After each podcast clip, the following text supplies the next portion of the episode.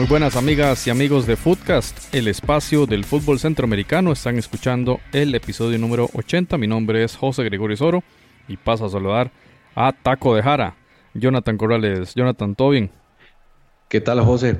Muy bien, gracias a Dios y, pues encantado de estar nuevamente con ustedes acá para comentar un poquito lo que va a ser, ¿verdad? Esta jornada de la Liga con CACAF, ya entrando a lo que es la fase, la fase regular del torneo y, pues interesante. Lamentablemente con algunas noticias extra, extra deportivas no muy buenas, pero ya, ya vamos a entrar a eso. Así es, Jonathan. Bueno, hoy contaremos con aportes de Randall Sánchez en algunos de los partidos, así como de nuestro compañero Pablo Rodrigo González desde El Salvador. Y este, recuerden entonces compartir este enlace para el análisis que vamos a hacer de las eh, prácticamente ocho son los partidos de esta ronda eh, en esta ronda, ya una vez terminada la ronda preliminar. Bueno, y en virtud también de la cantidad de partidos y el análisis que vamos a hacer, vamos a dividir este episodio en dos. Así que el episodio 80 versará sobre algunos de los partidos y el 81 también será sobre los restantes, porque son ocho partidos y tendremos el análisis en detalle de cada uno de ellos. Footcast, el espacio del fútbol centroamericano. Pasamos a mencionar rápidamente en virtud de la situación en la que, por ejemplo, el Santa Tecla eliminó al Real Estelí en un juego en el Estadio Las Delicias 1 por 0. Esto fue el día 6 de agosto. El marcador global quedó empatado a 2, pero el gol que hizo el equipo tecleño en Managua le sirvió para pasar con el tema del, gol de visitante. Así que Santa Tecla pasa a la ronda de octavos. En el otro de los juegos, el AS Capoís de Haití, que había empatado a 0 en la ida en Surinam, iba ganando 1 por 0 y faltando 10 minutos para la conclusión del, encuentro vino el gol del Robin Hood. la serie termina 1 por 1 y al igual que en la serie del Santa Tecla, el equipo de Surinam pasa por ese gol que anotó en calidad Increíblemente de dramático, y creo, y creo que en posesión prohibida. Sin merecerlo, además. Me parece a mí que el equipo haitiano hizo un mucho mejor papel. Y de hecho, ahorita vamos a ver las estadísticas de, de CONCACAF, que dice que es el equipo, el, equipo de, de, Haití, fue el que más pases realizó en estos dos partidos, 791 pases.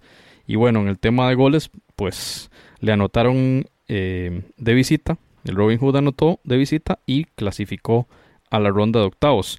En la otra llave, Saprisa 3 a 1 contra el Belmopan Bandits, que el equipo eliseño empezó ganando con un gol al minuto 38 y así terminó la primera parte. El, el 1 por 1 llegó por Jonathan Martínez. El 2 a 1 ya casi terminando el partido al 83 por Cristian Bolaños. Y el gol de Manfred Ugal, del goleador del torneo, el 3 a 1 en el 90 más 4.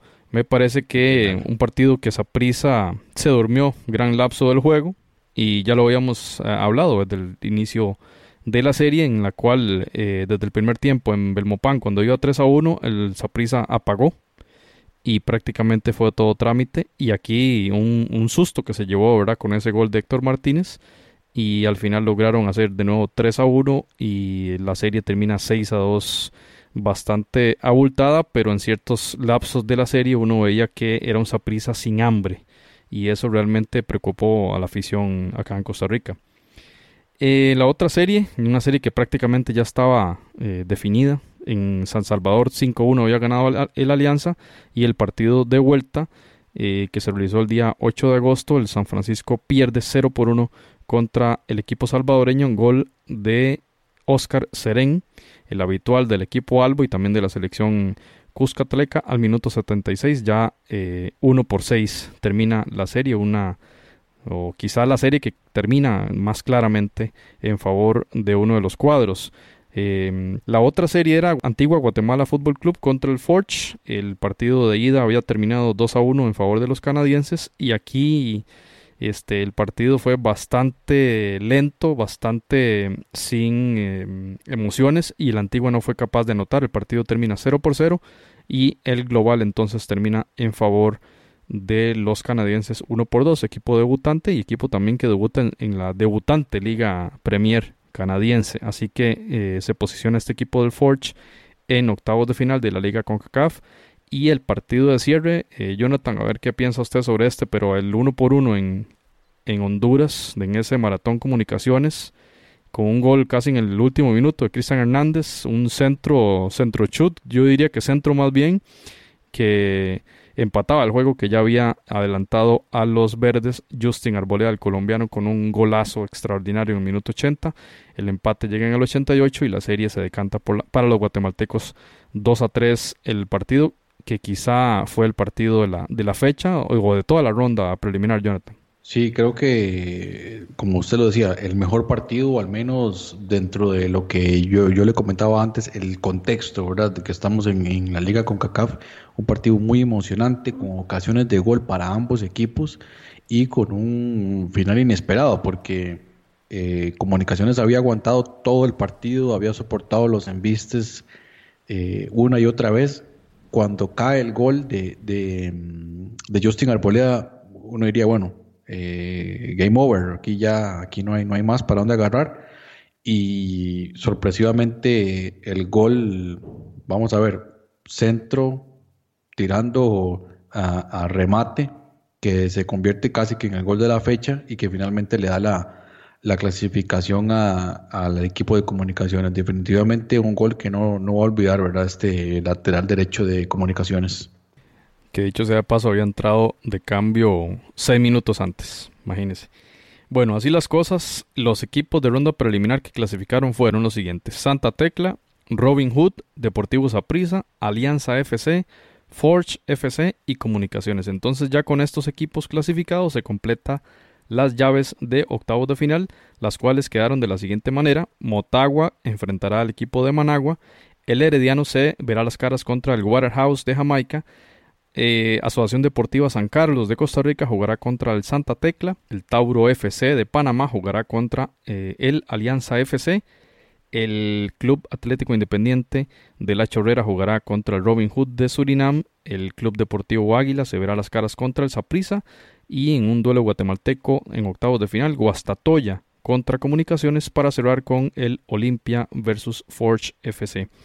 Em, básicamente ahí esas son las, las series de octavos que se van a disputar desde este martes 20 de agosto hasta el jueves 29 de agosto. En una semana prácticamente ya saldrán los, eh, los equipos que van a pasar a la ronda de cuartos de final y recordemos que de esa ronda de cuartos de final, de esos ocho equipos clasificados, solo dos no van a clasificar a la Liga de Campeones. Así que es muy importante eh, para todos los equipos disputar esta serie, esta llave de, octavos, para poder estar ahí y estar latente la clasificación a la máxima competición de, eh, la, de la confederación de la CONCACAF, ¿verdad? Entonces, así las cosas, vamos a pasar a analizar eh, cada una de estas llaves.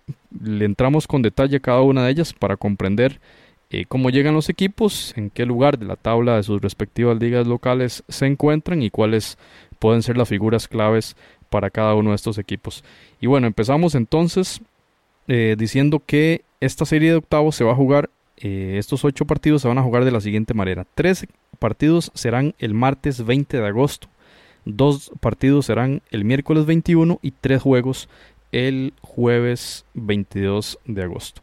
Importante mencionar para quienes nos han consultado dónde pueden ver los partidos. Estos juegos no se pueden ver en la televisión local, solo pueden ser eh, vistos en el tema estadounidense para los centroamericanos que están allá en TUDN. Eh, esta unión entre TDN y Univision que hace prácticamente un mes realizaron. Esta es la televisora que tiene los derechos para Estados Unidos. Y para el resto del continente, pues la televisora que tiene los derechos es Fox Sports y bueno, especialmente para Centroamérica y el Caribe. Así que Jonathan, vamos a empezar cada uno de estos juegos iniciando con el Santa Tecla contra San Carlos que se va a disputar en el estadio Las Delicias, allá cerca de San Salvador, en la comunidad de Santa Tecla.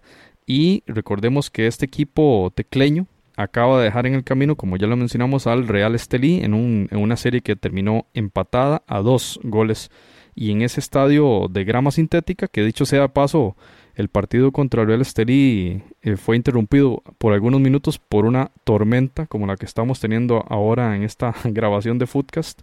Una tormenta donde, eh, bueno, además de rayería, mucha lluvia y la CONCACAF decidió este, suspender por razones de seguridad el juego.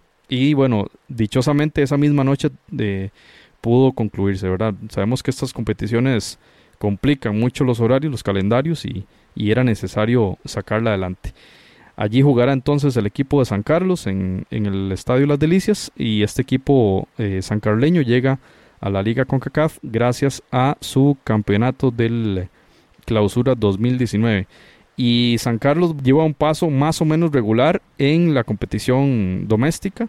Eh, de sus siete juegos eh, del campeonato, ha logrado 11 puntos, se ubica en la cuarta posición y esos siete juegos ha obtenido tres victorias, dos empates y dos derrotas. Una de esas derrotas fue de, local contra el equipo La U y daba cuenta un poco de una semicrisis a nivel interno porque fueron derrotas eh, consecutivas contra la U y luego de visita contra Cartaginés.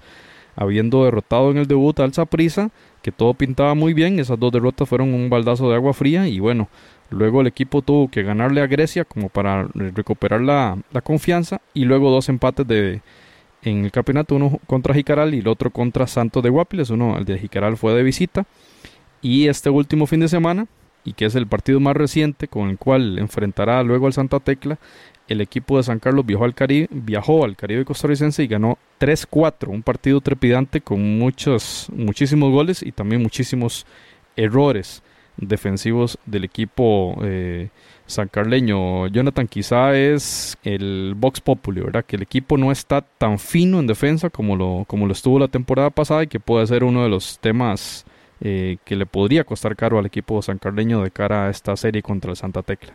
Correcto, y para ampliar un poco, o sea, las estadísticas no mienten. O sea, la cantidad de goles recibidos que tiene San Carlos dista mucho de esa fortaleza defensiva que, le dio tanto éxito en la temporada pasada.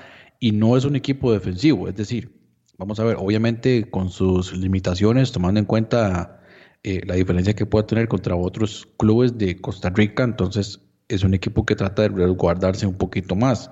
Sin embargo, en la competición nacional o la, en, la, en la competición doméstica es donde ya tiene 11 goles en contra y a, diferencia de los, de los equipos que están en, los primeros lugares, es bastante considerable, eh, sobre todo en casa, ¿verdad? En casa es donde por lo menos se ha visto como un poquito más deficiente eh, a la hora de, defender y otros partidos que tal vez no se les complicaba tanto terminan pagando. Ahora, obviamente el hecho de ser campeón ya tiene otra perspectiva contra otros clubes que han llegado a encerrarse totalmente al, al Estadio Carlos Ubalde de Ciudad Quesada, que recordemos es una cancha con dimensiones eh, un poco más pequeñas, ¿verdad? Que, que tal vez otras, eh, otras locaciones. Y definitivamente es un punto a tomar en cuenta.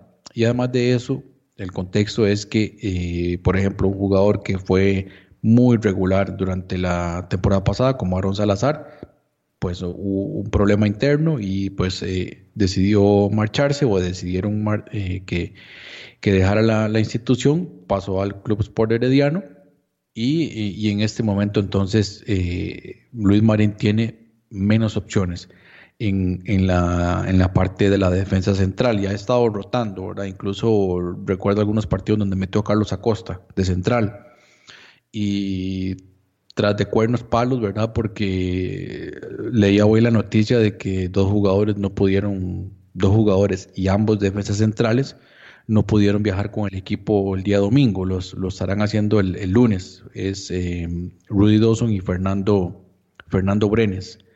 Entonces eso también, también es un punto a tomar en cuenta, lo que pueda suceder en, la parte defensiva. Adelante me parece que las cosas han marchado con relativa normalidad, incluso con los, los hombres que ha incluido en, en la nómina esta temporada, como Minor Esco, el Jairo Arrieta Hoy, eh, bueno, el día de ayer, eh, incluso un jugador ya veterano en la institución como Juan Vicente Solís también anotó. Y, por lo tanto creo que en la parte ofensiva no, no ha estado tanto el problema. Creo que más, más que todo es la, el equilibrio defensivo, incluso en los partidos que lo he observado, algo que a San Carlos le dio muchísimos frutos la temporada pasada, que es la presión, la presión media, la presión alta que realiza, eh, lo sigue haciendo y, tal vez no ha sido con la, con la misma efectividad que lo, que lo realizó la temporada pasada, José. Sí, ahí hay que mencionar también lo que usted hablaba de la cancha, que bueno, los rivales llegan a encerrarse al, estadio Carlos Ugalde Álvarez. Es importante recordar que también este estadio no será el que utilice San Carlos en el juego de vuelta, sino que va a utilizar el Alejandro Morera Soto, ya que recordemos no fue avalada la cancha por la Confederación. Y entonces esto, eh, eh, hablando que es una cancha mucho más grande, la, la del eh, Liga Deportiva Alajuelense, que es donde va a disputar San Carlos su juego de vuelta, pues le da mucha más holgura. Randall algunas veces ha dicho acá que que San Carlos juega mejor de visita por esa circunstancia, ¿verdad? Especialmente en cancha grande, que para los equipos es más difícil encerrarse, ¿verdad? Cuando, cuando el, terreno es más, más amplio. Y sobre la defensiva, pues completamente de acuerdo. Eh, creo yo que a eso hay que adicionar la circunstancia que Marín y el cuerpo técnico, en virtud de esta serie contra Santa Tecla, decidieron hacer rotaciones desde la fecha 1, desde la fecha prácticamente 2, ¿verdad? O sea, jugó con toda la titular en contra Saprisa y a partir del partido contra la Universidad y contra Cartago realizó rotaciones pensando en este juego para llegar con, las piernas frescas y eso obviamente demeritó el rendimiento deportivo. Algunos ah, eh, aficionados no comprendían ¿verdad? bien esa, esa circunstancia, pero bueno, sabemos que en el tema de planificación deportiva esto suele hacerse. Recordemos el año pasado el rendimiento que tuvo Herediano ¿verdad? al inicio de la liga con CACAF en la competición doméstica estaba bastante mal. Recordemos también el tema de Tauro. Eh, iban bastante mal y luego, bueno, la curva de rendimiento va en crecimiento una vez que ya el equipo logre acomodar y dosificar las fuerzas. Así que son circunstancias que hay que mencionar porque eh, tienen que ver con tema de planificación deportiva. El equipo en Limón, en el partido del, del sábado, y también hizo una rotación muy importante. Por ejemplo, Saborío no jugó un solo minuto, José Luis Cordero tampoco, no jugó el portero titular Madrigal y bueno, mucha gente reclamando eso, ¿verdad? Pero tiene que ver con ese tema de la, de la rotación de jugadores, lo cual es muy importante y es vital eh, de cara a una serie donde, bueno, ya el equipo tiene que trasladarse a otro país, cosa nueva, es importante mencionar, como lo, lo corroboramos con Gerardo Coto, este partido es el primer juego internacional de carácter oficial para la Asociación Deportiva San Carlos, es un juego histórico, así que la preparación que haya tenido el equipo, todo aquí para atrás, eh, está en virtud de este juego. Para mí, Marín puso todas las fichitas a este partido, digamos, y tratando de puntuar lo más posible. Bueno, logró 11 puntos ya en la liga local y me parece que no es poca cosa, ¿verdad? Herediano está por ahí cerca también, esa prisa igual. Y la cosa, bueno, pinta, pinta muy interesante. Y ahora... Yo diría, José, nada más, yo diría que San Carlos no está jugando mal, o sea, no, no, no, de hecho, los partidos que ha caído frente a Cartago y frente a la UC, el equipo universitario, no han sido malos partidos en términos generales. La diferencia ha sido muy poca. Eh, detalles, llamémoslo así. Pero sí, el rendimiento no ha sido el óptimo o por lo menos con la misma eficacia de la temporada pasada. Porque la palabra es el balance, ¿verdad? Como usted lo indicaba. Creo que el equipo está eh, desbalanceado con respecto a la temporada pasada. Era un equipo muy bien estructurado desde atrás y con pegada muy fuerte arriba con Mena y con Saborío. Ahora, eh, bueno, las, incorporaciones que usted ya mencionó han tenido sus frutos, además de que Saborío se ha mantenido anotando, pero atrás es donde el equipo ha, carecido de, buen rendimiento y este vamos a ver qué pasa contra el Santa Tecla, ¿verdad? Lo cierto es que cuando se ha visto en contra del marcador, Luis Marín es capaz de meter hasta cuatro jugadores de ofensiva. Ha jugado a veces Chirino con Saborío, con el propio Scoe y Arrieta, hasta cuatro jugadores ofensivos o delanteros en el mismo momento, ¿verdad? Vamos a ver qué circunstancia viene acá, porque aquí el, cosa, el tema es de una eliminación directa, ¿verdad? Como lo vimos en, en las finales del, de este clausura 2019, eh, San Carlos hizo un partido defensivo cuando hubo que hacerlo, ofensivo en momentos donde había que buscar el gol. Y, creo yo que el, entrenador es un muy buen técnico y está preparado para afinar y para ajustar al equipo según las necesidades del momento. Y bueno, compañeros, vamos a... El, equipo titular, yo creo que el equipo titular a hoy, a pesar de las rotaciones, el equipo titular está casi que definido. Sencillamente, esto de las rotaciones es para darle aire también precisamente a esos, a esos jugadores titulares y también al resto de, del plantel listo en caso de alguna eventualidad. Jonathan, vamos a pasar a escuchar a nuestro amigo Pablo Rodrigo González desde San Salvador, que nos tiene un, una explicación del estado de forma de Santa Tecla, cómo, está, cómo están sus jugadores tras esa serie contra Estelí y también en la liga doméstica. Así que pasamos a escuchar a Pablo.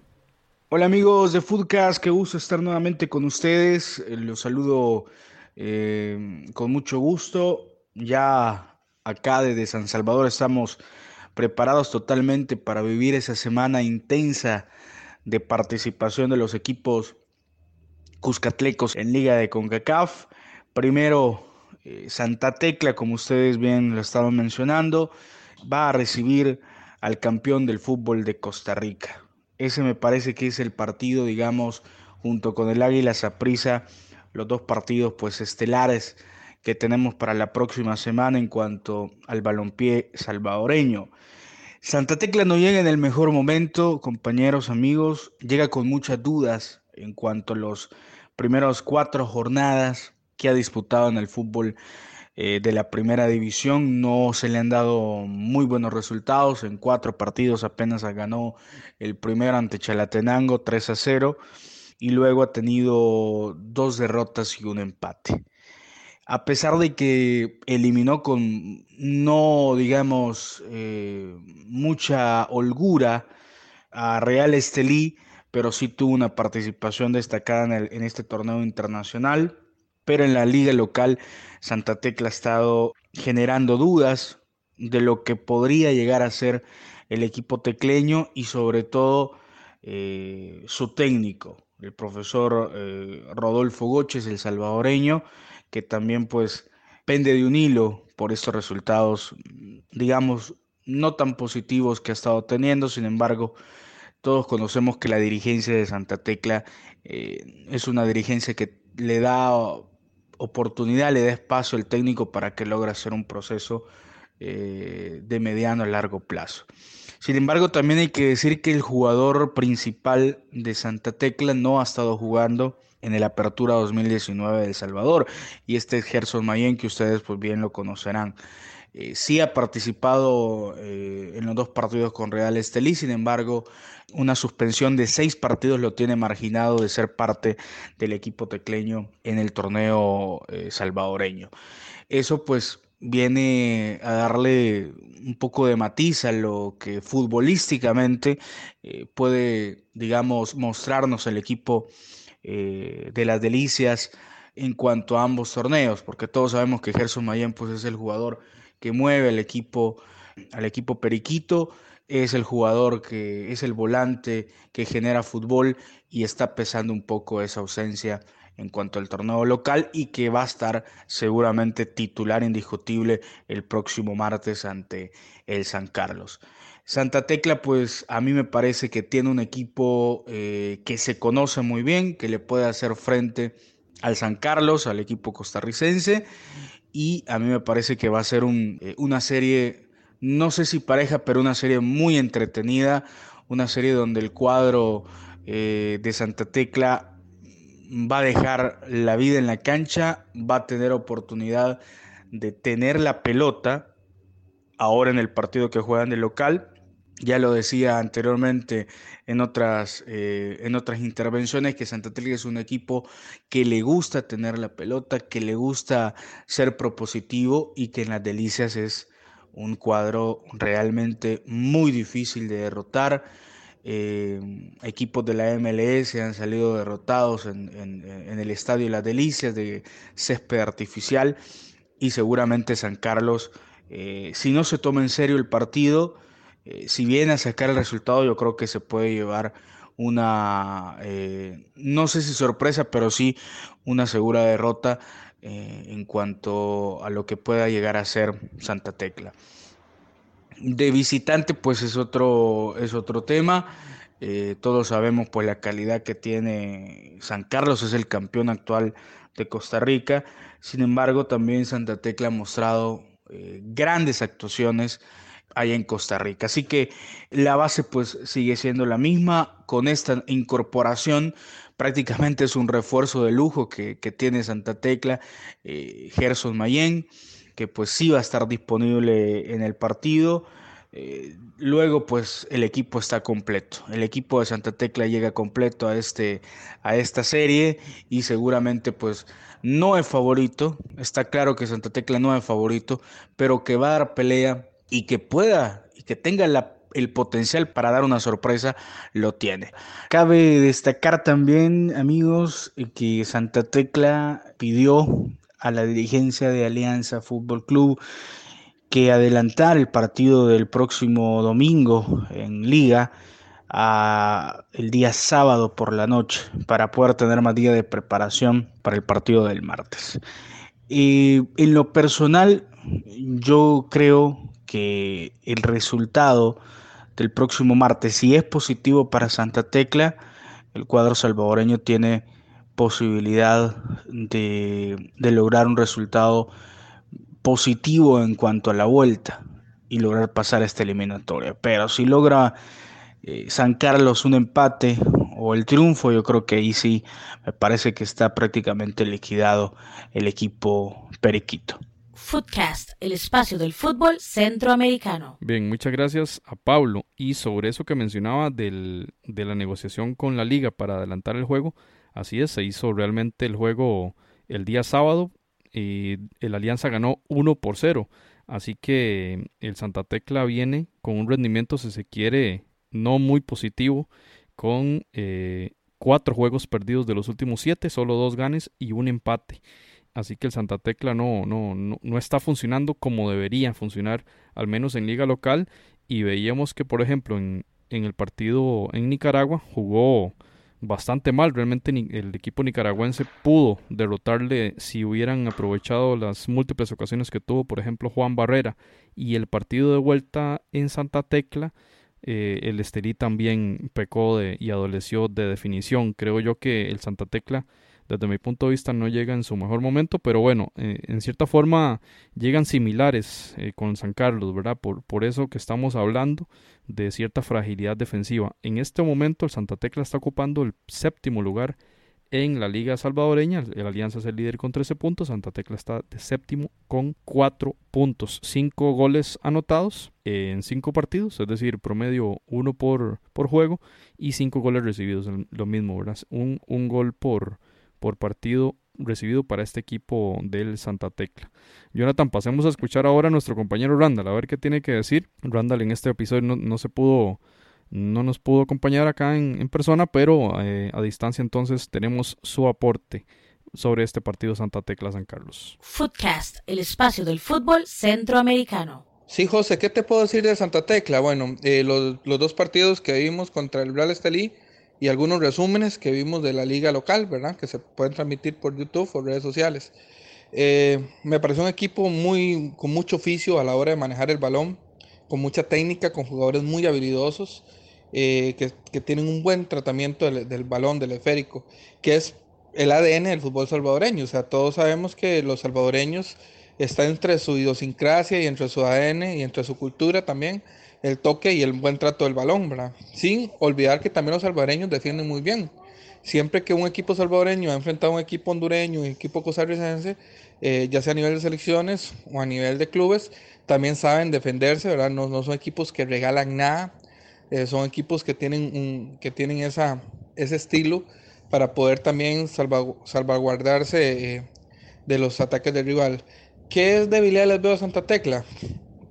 Bueno, no sé si será una cuestión de que estaba iniciando eh, un torneo o es una cuestión eh, de, su liga o qué sé, pero yo veo un equipo que no tiene tan, no es tan vertiginoso, no es tan dinámico, a pesar de que los jugadores son muy habilidosos, tampoco corren tanto, o sea, no, no, tienen una intensidad de juego eh, tan, tan, tan fuerte, lo que me hace intuir que tal vez no van a tomar tantos riesgos para enfrentar a un rival eh, que si bien es cierto puede ser desconocido para ellos porque es la primera vez que San Carlos participa en un torneo internacional, pero sabemos también la cultura y la idiosincrasia del fútbol costarricense, entonces no creo que Santa Tecla eh, salga muy alegremente al ataque como en algún momento pudo haber hecho con el Estelí. Es más, contra el Estelí vimos en el segundo partido, vimos mucho mejor al cuadro rival, al cuadro nicaragüense, que, que tuvo un, tratamiento muy, muy, muy, muy, bueno del balón y algunos momentos incomodó al Santa Tecla. Pues San Carlos, bueno, aquí sí es más difícil ser un poco objetivos porque todos sabemos, para es un secreto, que es el equipo de nuestro corazón y que esta primera experiencia de un torneo oficial internacional de alguna manera nos tiene con un poco expectativas y hasta tomó por sorpresa, a punto que toda esta dinámica, logística del estadio, tratar de tenerlo tiempo y que no se pudo y que se van a tener que jugar en Alajuela y todo, ha sido producto de esa, de esa primera vez, que esperemos que no sea la única, de que San Carlos participe en este tipo de, torneos.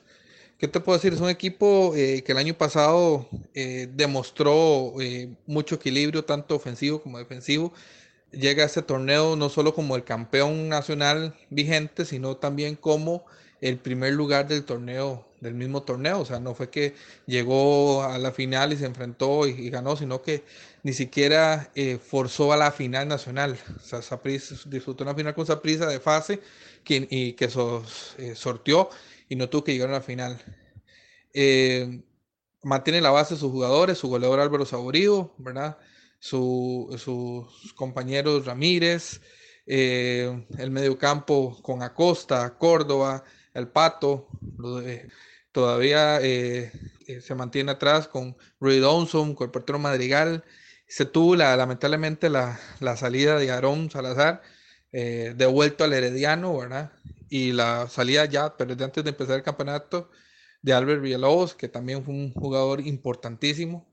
Pero también trajo, trajo jugadores también con, muchas características, como Jairo Rieta, como, como Mainoresco, eh, Díaz y, mantiene también, eh, bien o mal, aunque no ha tenido un buen torneo, el, defensa ex Boca Juniors, el Chiqui Pérez. Entonces, eh, la gente habla, digamos, de que San Carlos, contrario a, por ejemplo, lo que se puede decir de un Saprisa, que la gente dice que, es, que está en alzada y que San, Carlos, bien o mal, no ha lucido mucho en este torneo, ha perdido importantes eh, puntos de local, pero sigue manteniéndose ahí. Actualmente es cuarto lugar en la tabla de posiciones a cuatro puntos del líder, que es la Liga Deportiva Alajuelense. Entonces ahí está callado. Eh, sí siento que Marín, Luis Marín ha hecho algunos experimentos, ha probado algunas cosas, ha, ha turnado porteros, porque trajo también al, experimentado portero Patrick Pemberton, ex Liga Deportiva Alajuelense, ex mundialista, ex selección nacional. Y también hay que hacer el campeonato de Costa Rica, los equipos han reforzado mucho, a San Carlos lo han estudiado más y le ha costado mucho obtener resultados de local. Sin embargo, como dijimos, está en cuarto lugar en la tabla a, cuatro, a tres puntos, si no me equivoco, del, líder. Entonces, eh, creemos que, que lo que le puede pesar a San Carlos, quizás su, su novatez en este tipo de torneos como institución, no así con el plantel que tiene, que está, están acostumbrados a jugar torneos internacionales. Eh, es una experiencia nueva y, sí creo que San Carlos tiene un poco más de dinámica que Santa Tecla, por lo visto en la serie con el Estelí, pero sí ha tenido unos, unas falencias en defensiva que lo ha dejado en evidencia y que ha recibido gol prácticamente en casi todos los partidos. Entonces va a ser una serie muy interesante. Footcast, el espacio del fútbol centroamericano. Bien, y, agregando a lo que comentaba ya los compañeros, pues viendo al partido del Santa Tecla contra el Real Estelí, que lo gana el Santa Tecla, eh, no solamente por la última o una de las últimas acciones del partido, donde el portero de, Santa Tecla, este, Joel Almeida, sale a, cazar mariposas y la deja suelta y por poco, ¿verdad? el el Estelí eh, pues anotaba el empate y, clasificaba con el gol. Pero en las estadísticas tuvo mejores llegadas y en, mayor cantidad el, equipo de, Nicaragua. Entonces sí, sí vendió cara su, eliminación, sí llevó al Santa Tecla por lo menos al límite y, y, era algo que yo personalmente no lo esperaba. Esperaba el Santa Tecla tal vez en este partido de vuelta sacando la serie con un poquito más de solvencia y eso me deja, me deja entrever que San Carlos perfectamente tiene eh, la posibilidad de, un resultado positivo, ya sea el empate o incluso tal vez una victoria, si, si logra tener la, eficiencia de cara al marco, pero sí veo a, San Carlos teniendo opciones de gol en el estadio de las Delicias. Bien, Jonathan, y hay que poner eh, atención a una figura por, por equipo, ¿verdad? Lo vamos a mencionar en el tema de el equipo del Santa Tecla, Gerson Mayen, que ya como lo mencionó Pablo, no ha tenido acción por sanción en la liga salvadoreña, pero que eh, está guardando sus energías para esta serie contra San Carlos. Gerson Mayen es un mediocampista de 30 años, jugó para el Strikers de Fort Lauderdale en la otrora segunda división estadounidense, la NASL. También jugó para el Chivas USA y para el Impact de Montreal en la MLS. También tuvo un paso por Cafetaleros de Chiapas, un equipo de la Liga de Ascenso en México. Y también jugó para el equipo del en Santa Ana, en Salvador. Y ahora es la estrella del Santa Tecla. Ahí lo vimos también en alguna de las series de Liga de Campeones. Desempeñaron unos buenos, buenos partidos, especialmente en el Estadio Las Delicias contra equipos de la MLS. Y en el caso del equipo sancarleño hay que fijarse en Álvaro Saborío. Y es que hablar de Álvaro Saborío es hablar de una leyenda viva del fútbol de Costa Rica, prácticamente un jugador de 37 años de edad que jugó con muchos años con el Deportivo Saprissa, donde ganó la Champions League en el 2005 contra Pumas o Pachuca, no recuerdo bien, eh, pero gracias a ese campeonato jugó también el Mundial de Clubes, jugó para el Sion de Suiza, jugó para el Bristol de Inglaterra, no sé si era la Championship, Jonathan. Eh, sí, correcto, la Championship. Jugó para el Real Salt Lake, donde es una leyenda, es el goleador histórico de ese club de la MLS, pasó al DC United prácticamente medio año y ahí en ese medio año hizo 10 goles. Luego regresó a Saprissa y bueno, por una circunstancia personal eh, se retiró y después regresó para jugar con San Carlos en segunda división. Esto es importante para que los compañeros centroamericanos eh, conozcan la historia de Álvaro Saborío. En segunda división eh, logra el ascenso con el equipo de San Carlos y posterior a eso dos veces campeón goleador en los torneos cortos, en los dos últimos torneos cortos de, Costa Rica. Em, hablando del Mundial de Clubes, hizo gol ahí en el Mundial de Clubes. En Juegos Olímpicos jugó para la selección de Costa Rica en Atenas 2004 y hizo gol también. Em, entonces ya como le mencionamos, Liga de de CONCACAF, jugó Copa América, jugó Copa UNCAF, jugó Copa Oro Así que Jonathan, todo este palmarés y esta historia deportiva que ha tenido Sabo, este, ahora se verá en, en El Salvador jugando el debut suyo en la liga con CACAF. Creo yo que también es un aliciente y es una, un tema que va a motivar mucho a este delantero costarricense. Sí, así es. Y agregando lo que usted decía, bueno, Gerson Mayen, a mi criterio, uno de los últimos número 10 del fútbol centroamericano. Esa posición, como ya sabemos, ha tenido un cambio bastante significativo en los últimos años, creo que es de los, de los últimos que existen, y el caso de Álvaro Saborío, uno de los últimos número 9 de Costa Rica, y ha costado muchísimo encontrar un, suplente, prácticamente estaba retirado, pero en San Carlos, su tierra, llamemos natal, ha encontrado una nueva, nuevos bríos y pues ha alargado bastante su carrera profesional. Así es, así que veremos buenas figuras en la cancha y a estar atentos, el partido será el martes a las 6 de la tarde, así que muy importante el tema de la hora, recordemos que hay tres partidos ese día, ya lo anunciaba el equipo salvadoreño, las entradas prácticamente el mismo precio de las entradas contra el Estelí, un dólar la más barata y 20 la más, la más cara, así que irá también una legión desde el norte de Costa Rica para allá, salieron un vuelo en estas últimas horas y pues allá, allá estará, al igual que el equipo de San Carlos, que ya desde el domingo está en tierras cuscatalecas. Y hablando del Santa Tecla, jugó contra Alianza, como ya mencionamos, y revisando la alineación, prácticamente todos los jugadores que disputaron la serie contra Real Estelí jugaron contra el Alianza. Entonces eh, no se resolvió nada el, el DT tecleño y eso es importante en el tema de dosificación. Ya veremos si pasa de alguna forma la factura en el rendimiento físico del equipo salvadoreño. Muy bien, pasamos la página, vamos a la segunda de las llaves. El equipo de Robin Hood jugará en casa en el André Campervin en Paramaribo. Paramaribo es la capital de Surinam y recibirá al Club Atlético Independiente de la Chorrera, este equipo de la LPF que recordemos la temporada de Liga de Campeones, la temporada anterior jugó bastante bien eliminando a Toronto con una claridad enorme y, un baile prácticamente, eh, especialmente en el partido de ida 4-0, en, aquella exhibición de, del ídolo de Jonathan como lo es Omar Brown. Y que por cierto, sabemos que Omar Brown está de vuelta, Jonathan. Sí, lo mandaron de vuelta con todo y, colilla. Definitivamente un jugador muy desequilibrante. Revisaba las estadísticas porque en la MLS sí son locos por ese tema las estadísticas, la cantidad de dribles que hizo y efectividad de, en los dribles es increíble, pero al entrenador eso no le gustó y básicamente dijo, mira, es un jugador muy bueno, pero le falta educarse. Esa fue la palabra que utilizó. Entonces, bueno, está de vuelta en, en el fútbol panameño y bueno, por, lo menos va a ser un refuerzo bastante importante para el CAI, que recordemos un poco cómo, cómo es su, funcionamiento, ¿verdad? La parte defensiva es el, es el fuerte entrando a una competición como esta internacional y en ataque lo que puede hacer en los uno contra uno. Y ahí es donde Omar Brownie es eh, particularmente importante y eh, por lo tanto yo creería que el, que el Atlético Independiente tiene las de ganar ahí con este equipo de Robin Hood, que de por sí no, hay que decirlo, no demostró gran cosa en los dos partidos contra el equipo de Haití. Por lo tanto, yo pensaría que, el CAI tiene, tiene toda la ventaja ahí. Y a esperar noticias de Omar Brownie, porque lo que estoy buscando realmente no hay ninguna confirmación de que fuese inscrito a tiempo, ¿verdad? Porque esa noticia fue hace eh, cuatro o cinco días que se dio del regreso de Omar Brownie al CAI. Y bueno, hablar un poquito del Robin Hood. Eh, muy poca información hay sobre este equipo de Surinam, pero sí algunos datos históricos que dan cuenta de, de quién es este equipo, que quizá para la mayoría de nosotros un absoluto desconocido, pero tiene una historia muy interesante. Por ejemplo, Jonathan, 24 veces campeón de la liga local y 5 veces subcampeón de la Copa de Campeones de CONCACAF. ¿Qué tal ese dato, Jonathan?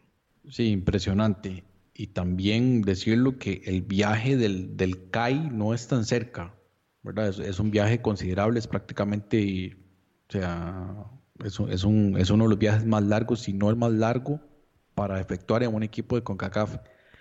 Y pues vamos a ver si eso tiene algún tipo de peso, ¿verdad? Depende de las conexiones, sí, pero quizá el Olimpia desplazándose a Ontario, ¿verdad? Puede ser el otro.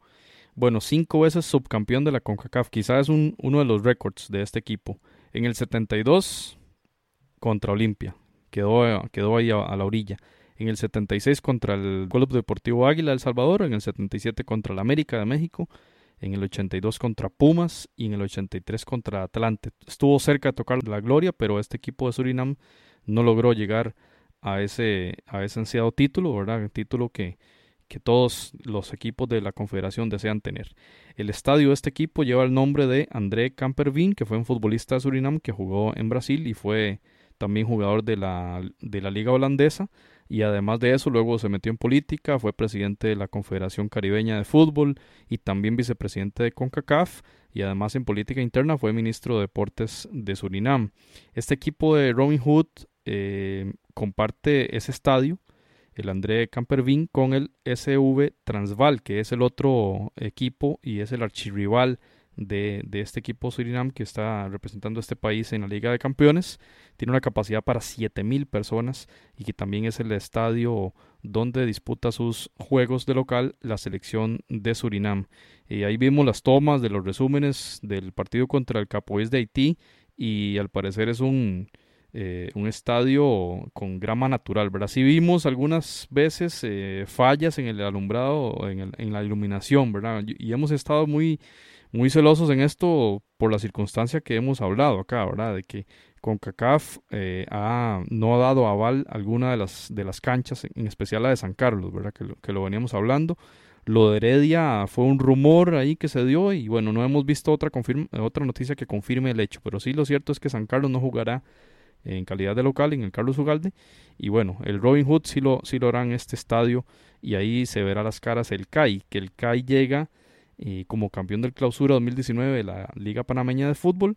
Recordemos que es debutante de esta competición, pero que fue el mejor representante de Panamá y básicamente de Centroamérica. En la pasada Liga de Campeones, como ya lo mencionamos en esa serie de ensueños, 5 a 1 le ganó al Toronto, que el Toronto venía de hacer, de llegar a la final en la temporada anterior contra eh, Guadalajara y el CAI lo recibió con un 4-0 ahí de, local. Entonces, eh, un equipo que es fuerte en casa y vamos a ver qué resultado logra eh, sacar en Surinam para luego eh, en el Moquita Sánchez, ver qué, qué, destino puede tener para ver si pasa a cuartos. Creo que es un equipo que ya probó las miles del éxito, Jonathan, en Liga de Campeones y sin duda dará todo de sí para lograr eh, estar de nueva cuenta en la, en la fase o en esta competición en 2020. Y, y, va regular en la liga, ¿verdad? De cuatro partidos, dos ganes, un empate y una derrota, va en el bueno, regular dice uno cuando ve sus resultados, pero en la tabla de posiciones va de segundo lugar detrás del San Francisco, el otro equipo de la Chorrera que ya fue eliminado por el, Alianza en la liga con CACAF. Así que va eh, a jugar la serie contra el Surinam, llegando de segundo puesto en la LPF. Jonathan, eh, así las cosas de esta serie Robin Hood contra el CAI. Sí, estos clubes de, de Surinam definitivamente se beneficiaron muchísimo de la época dorada del fútbol holandés y creo que por ahí coincide con, con, la época dorada también del Robin Hood, pero de ahí hacia la época más reciente poco. Obviamente hay un resurgimiento del fútbol de los clubes, entre comillas, del Caribe, y del cual también un equipo como tan poderoso, tan históricamente exitoso como el Robin Hood eh, en esta área, ha tenido eh, vamos a ver, ha sacado cierta ventaja, pero como, como lo decía anteriormente, nada, nada fuera de lo, de lo regular, o llamémoslo así, nada impresionante, puesto que este equipo de Haití definitivamente mereció la victoria y al final de cuentas cae eliminado con el Robin Hood. Esperaría, yo esperaría por lo menos que el CAI logre sacar eh, los dos partidos en la serie salga vencedor.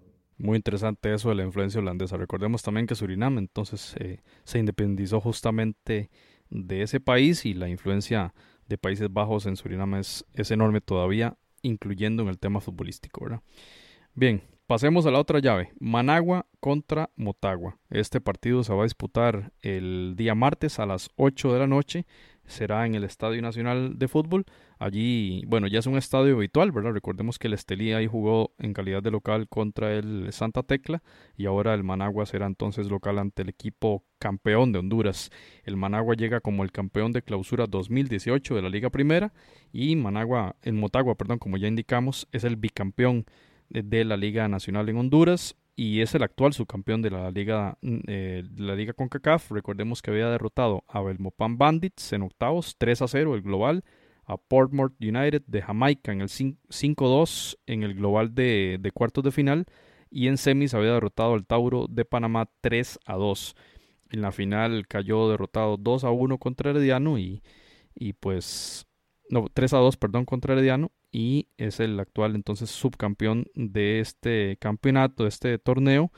Y muy importante indicar que, bueno, las circunstancias que han lamentablemente cancelado el clásico hondureño, una circunstancia que usted mencionaba ahora en la introducción, eh, altercados fuera de la cancha y también luego de esto, eh, antimotines que incluso llegaron al Estadio Nacional de Tegucigalpa, eh, provocaron la cancelación de este juego del clásico capitalino en Honduras y la lamentable noticia de cuatro muertes a fecha de hoy, domingo. La noticia es que hay cuatro personas que fallecieron el día sábado en esta previa del, partido y todo inició por un ataque al bus del Motagua que resultaron heridos tres de los jugadores y esos tres de los jugadores que están todavía no hay noticias claras de si van a poder jugar o no en esta llave contra el Managua. Se trata del portero Jonathan Ruggier, que hemos hablado aquí bastante en Footcast.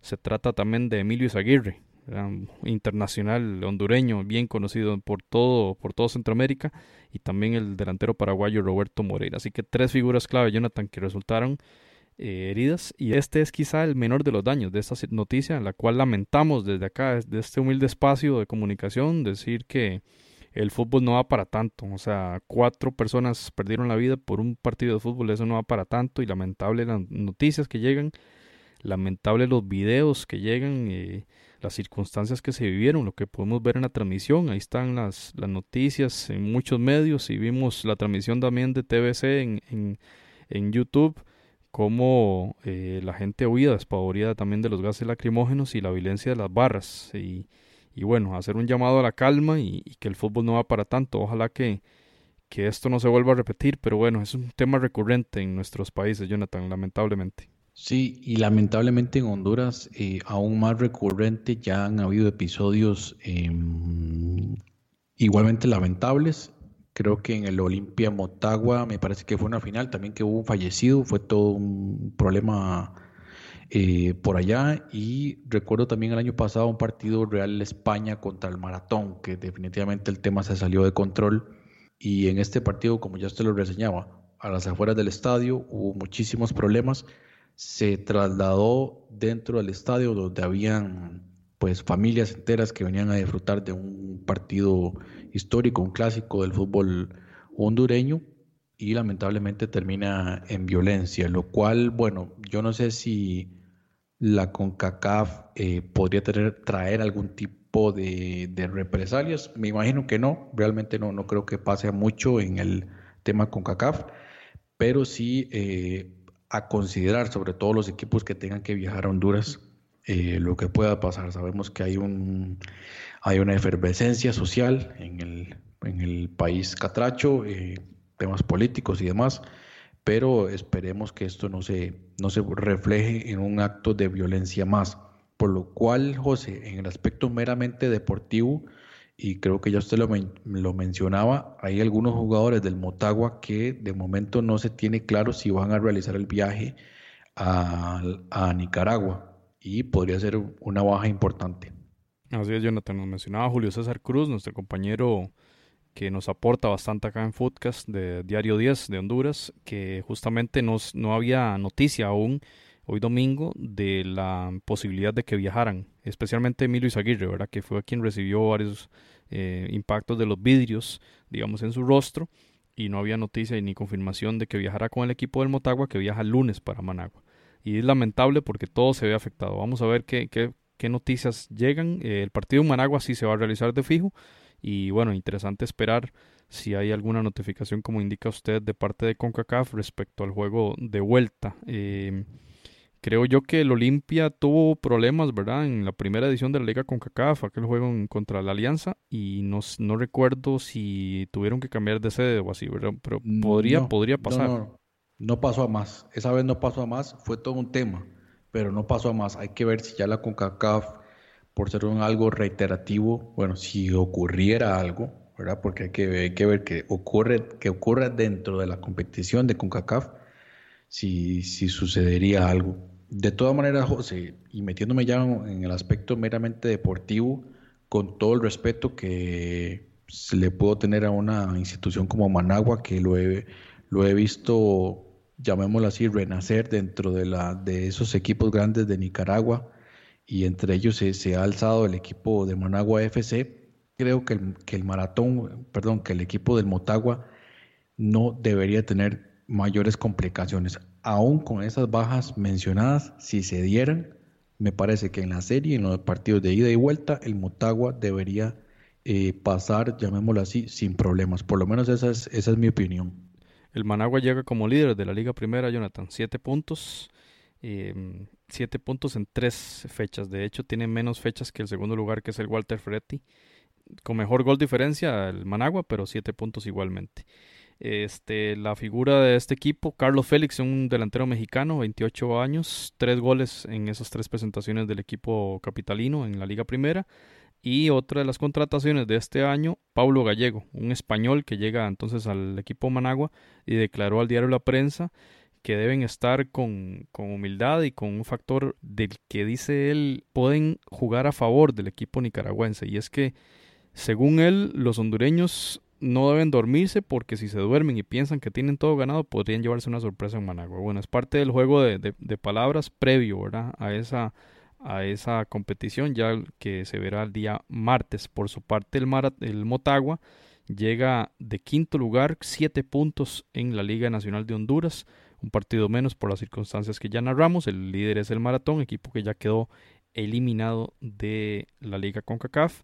Lo cierto es que el Motagua llega a un estado de forma regular, llega eh, esos cuatro partidos, dos victorias, una derrota y un empate. Ya estaba el partido más duro que era contra Olimpia, pero bueno, no se va, no se va a disputar. Así que vamos a ver qué pasa en esta serie. En esta serie en Managua y bueno, ojalá que sea un buen partido y que ya nos podamos dedicar a cosas exclusivamente deportivas.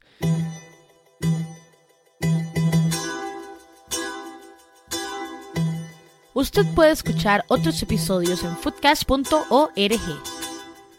Muy bien, gracias por su atención. Han escuchado la primera parte de este análisis de las llaves de octavos de final, que como vemos van a estar apasionantes. Así que Jonathan, muchas gracias por participar de este episodio 80 y, y que nos escuchen también para ver el resto de, de llaves en el próximo episodio.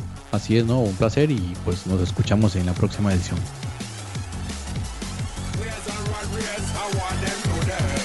Footcast, el espacio del fútbol centroamericano.